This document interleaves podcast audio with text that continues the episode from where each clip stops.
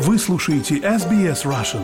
Больше интересных материалов на сайте sbs.com.au slash russian. Вы слушаете SBS на русском языке. С вами Лера Швец. За прошедшую неделю в новостях не раз появлялась КНДР – 5 января стало известно, что КНДР выпустили 200 снарядов в сторону Южной Кореи. Ранее Совет нацбезопасности США заявил, что Россия использовала в Украине баллистические ракеты из Северной Кореи. Мы попросили востоковеда Леонида Петрова прокомментировать эти новости. Леонид, спасибо вам большое, что нашли время на меня. На прошлой неделе Координатор по стратегическим коммуникациям в Совете нацбезопасности США Джон Кирби заявил на брифинге, что Россия получила из КНДР баллистические ракеты и уже даже применяла их дважды против Украины. Что нам известно на данный момент? Известно только то, что сказал Джон Кирби, и, скорее всего, э, информация, полученная из закрытых источников, которые были в дальнейшем деклассифицированы, то есть открыты, что на самом деле имелось в виду, какие э, системы баллистических ракет, сколько их было, и что было применено, э, я думаю, все равно остается закрытым, и узнать будет достаточно сложно. Но так или иначе, мы можем предположить, что если у Северной Кореи есть системы запуска баллистических ракет, у них есть средний, дальний, малого радиуса действия, они вполне могут поделиться Российской Федерацией Взамен на что там? Вопрос на что? И, скорее всего, России есть что предложить. В нынешней ситуации, где только Северная Корея находится под санкциями уже 70 лет после начала Корейской войны, когда дед э, нынешнего руководителя КНДР Ким Ир Сен решил объединить страну э, силовым путем. Ну, собственно, то же самое делает сейчас и Владимир Путин, пытается захватить Украину или ее часть, э, присоединить какие-то области силовым путем. Естественно, интересы Москвы и Пхеньяна вновь совпадают, как это было и 70 лет тому назад. Такое стратегическое партнерство, которое мы наблюдали во времена Холодной войны, оно на сегодняшний день стало актуальным, и поэтому я нисколько не удивлен, что Пхеньян предлагает Москве ракеты баллистические, Москва, в свою очередь, может предложить Пхеньяну истребители, которые Северная Корея вполне может использовать э, против Южной Кореи в любой момент. В это же самое время, потом пару буквально дней спустя, пришла новость о том, что КНДР выпустила около 200 снарядов в сторону Южной Кореи, и даже властям пришлось эвакуировать жителей некоторых островов. Что известно об этом? Опять же, мы должны понимать, что война между Северной и Южной Кореей продолжается уже более 70 лет. Эта война не была закончена, было достигнуто соглашение о прекращении огня, о временном перемирии, но которое никогда не закончилось мирным договором.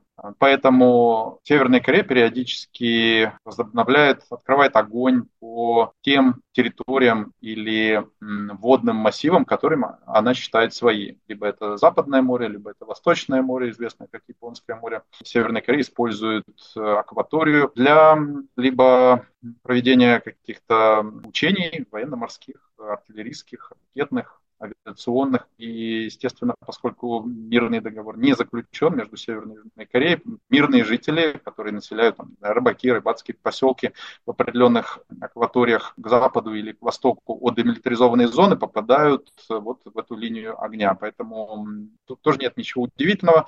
Единственное, что периодически вот такое обострение ситуации, оно связано с э, сезонной миграцией рыбы. Становится теплее, краб Тихоокеанский ползет, перемещается в северную часть, ближе к северной части Корейского полуострова, потому что слишком жарко, или наоборот становится слишком холодно, рыба идет на, э, ближе к южным водам южно, южного э, части Корейского полуострова, и э, северокорейские рыбаки чувствуют, что они теряют улов, им нужно несколько увеличить а, захват его промысла. Так что здесь не всегда это связано с какой-то холодной войной, а климатическими Э, сезонными изменениями.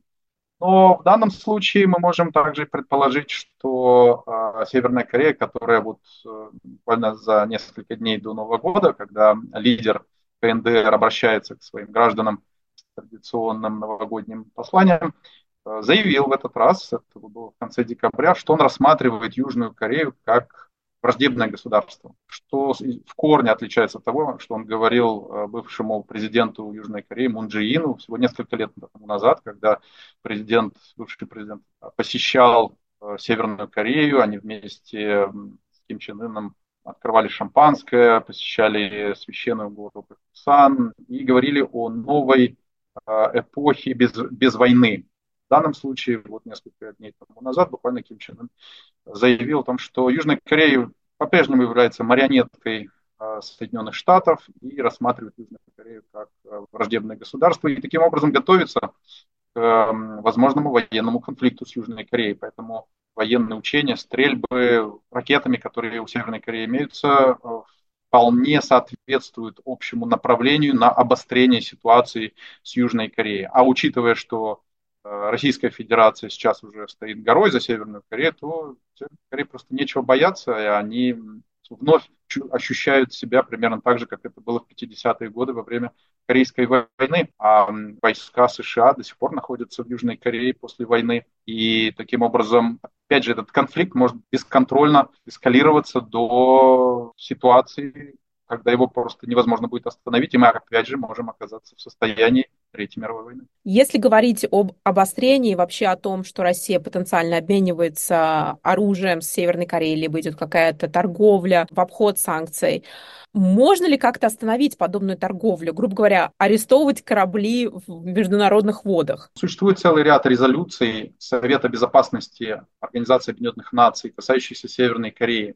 Одна из них была выпущена в 2009 году, резолюция 1874, которая запрещает ведение какой-либо торговли оружием с Северной Кореей, любых стран. Российская Федерация поддержала эту резолюцию, но, как мы видим, либо обмен, бартер, а может быть просто торговля э, за наличные э, сейчас ведется, по крайней мере, с точки зрения США и, и, и Южной Кореи, потому что Южная Корея очень болезненно относится к любому изменению баланса в военном плане на Корейском полуострове. То есть если в Южной Корее э, имеются американские истребители, имеется э, флот подводных лодок, которые теоретически могут нести э, ракетные заряды, то у Северной Кореи их пока не было, но они могут появиться уже завтра если Россия предоставит все это вооружение. Поэтому э, Россия и в том числе и Китай играют э, в эту игру уже достаточно давно. Они понимают, что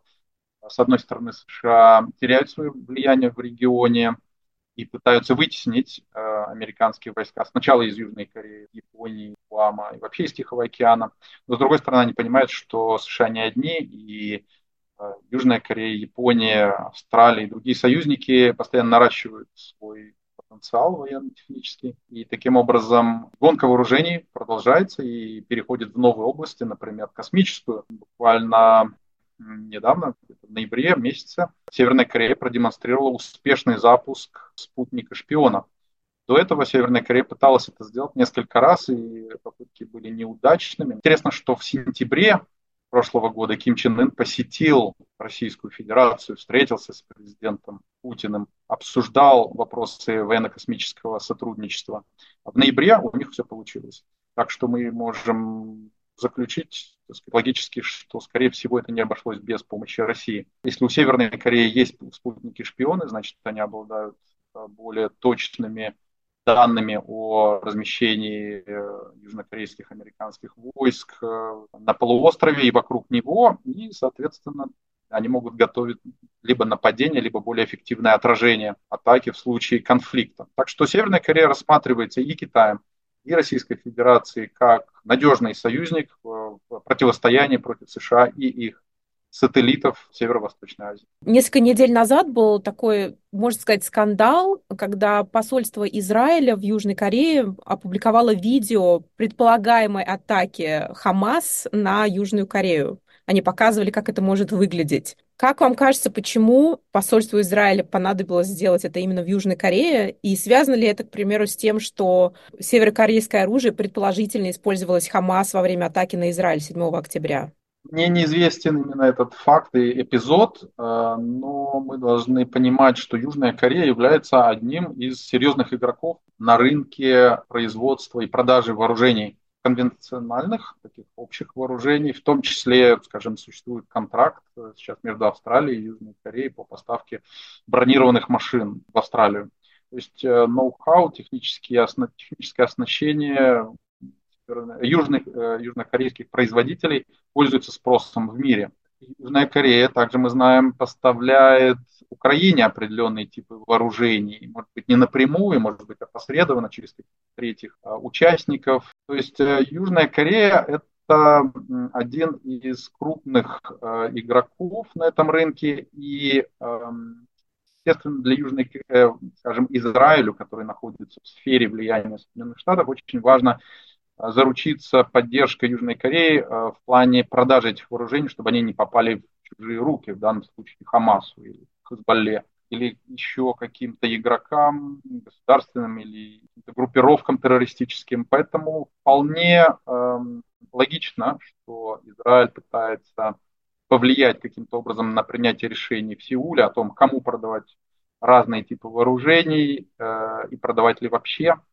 В данном случае, кстати, Япония тоже сейчас, несмотря на свои, свои длительные свои обещания не продавать вооружения зоны конфликта, стали передавать э, системы Patriot против системы противовоздушной обороны Украине. Причем не только части, составные части, но и все комплексы полностью. Опять же, происходило это опосредованно, не напрямую. Скорее всего, японцам пришлось э, изменять э, собственные правила для вот, передачи таких вооружений американского производства. Просто у японцев существуют э, заводы, которые собирают эти ракеты для обеспечения собственной безопасности.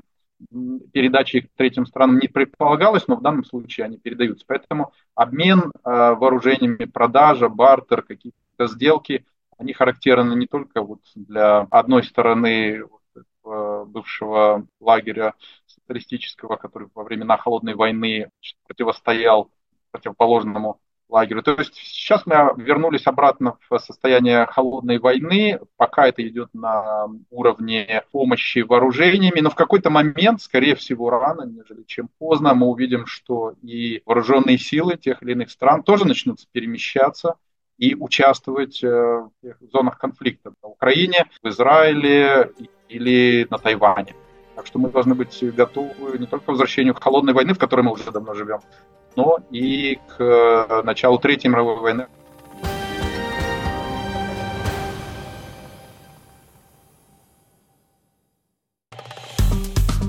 Поставьте лайк, поделитесь, комментируйте. SBS Russian в Фейсбуке.